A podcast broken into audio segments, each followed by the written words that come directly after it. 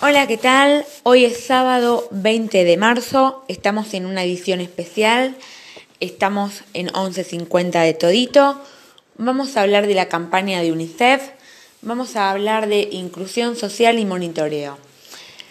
Trabajamos para que niños, niñas y adolescentes, especialmente aquellos que están en situación de mayor desventaja, cuenten con un marco de protección social que les permita ejercer plenamente sus derechos desde la primera infancia. Para ello, promovemos el desarrollo de sistemas de monitoreo y evaluación con el fin de mejorar las políticas públicas y de inversión social y reducir las brechas de inequidad.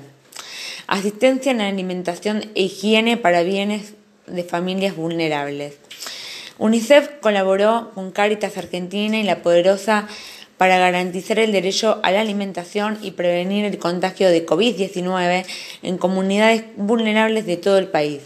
Para alcanzar este objetivo se entregaron artículos de higiene y alimentos saludables en comedores populares y familias vulnerables, haciendo foco en las necesidades de niños y niñas menores de 3 años.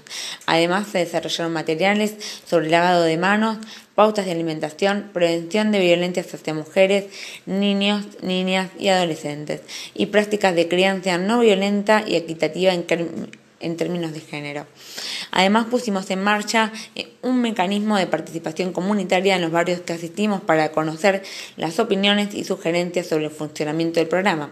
Con esta información capacitamos a referentes y voluntarios en temas de protección a la niñez con discapacidad en contexto de COVID-19 y herramientas para incrementar el acceso a prestaciones sociales, certificado único de discapacidad, asignación universal por hijo, adaptamos los menús para los comedores y activamos las campañas de prevención de dengue durante la temporada de verano.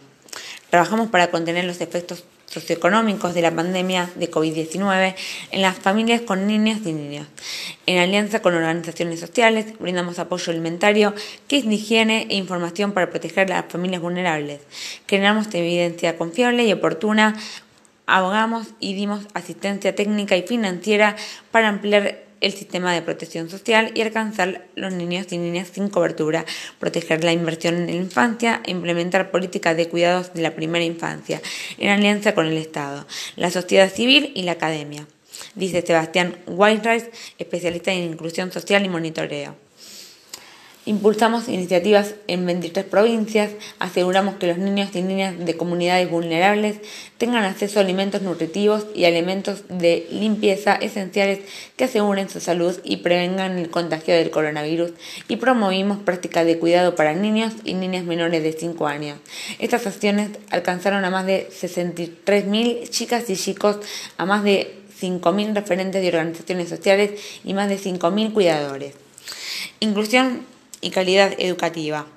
Trabajamos para mejorar la calidad y el acceso a la educación de todos los chicos y chicas del país con el fin de disminuir las brechas de inequidad educativa, especialmente en los niveles inicial y secundario. Promovemos alianzas con gobiernos y otros organismos para desarrollar proyectos innovadores que mejoren las oportunidades de aprendizaje y generamos evidencia fundamental para la toma de decisiones. Continuidad educativa en contexto de emergencia. UNICEF continuó apoyando las escuelas rurales y urbanas de la Argentina a través de dos modelos de educación innovadores, secundarias rurales mediadas por tecnologías SRTIC y Planea Nueva Escuela para Adolescentes Planea. Ante la irrupción del COVID-19 se potenciaron estos programas y se fortalecieron las capacidades de los docentes y equipos técnicos para sostener la continuidad pedagógica y el vínculo con sus estudiantes. En esta línea apoyamos la producción de materiales impresos para alcanzar a los alumnos que no tienen conectividad en sus hogares. Gracias a estos, 6.000 estudiantes de 130 instituciones educativas ubicadas en contextos de alta vulnerabilidad social o aislamiento recibieron cuadernillos para estudiar desde sus casas. Además, junto a los ministerios provinciales de educación y a las escuelas, se definieron acciones específicas para asegurar la continuidad de los aprendizajes, acompañando a los equipos docentes para contenerlos y guiarlos en el desafío de sostener el contacto con los estudiantes en el contexto de la cuarentena, especialmente cuando la falta de recursos y calidad de conexión ponen en riesgo el acceso a la educación. Para ello se realizaron capacitaciones sobre el tema clave como trabajo en red, planificación, nuevas formas de enseñar y de evaluar en contexto de emergencia y opciones de contención para estudiantes y familias. En 2020 desarrollamos contenidos impresos y audiovisuales para que estudiantes de contextos urbanos y rurales continúen con sus aprendizajes.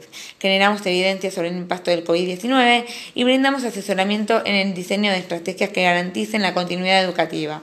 Estas acciones alcanzaron a más de 9 millones de estudiantes, 35.000 docentes y directivos y 130 escuelas. La pandemia tuvo un impacto muy significativo en el sistema educativo que ya enfrentaba desigualdades.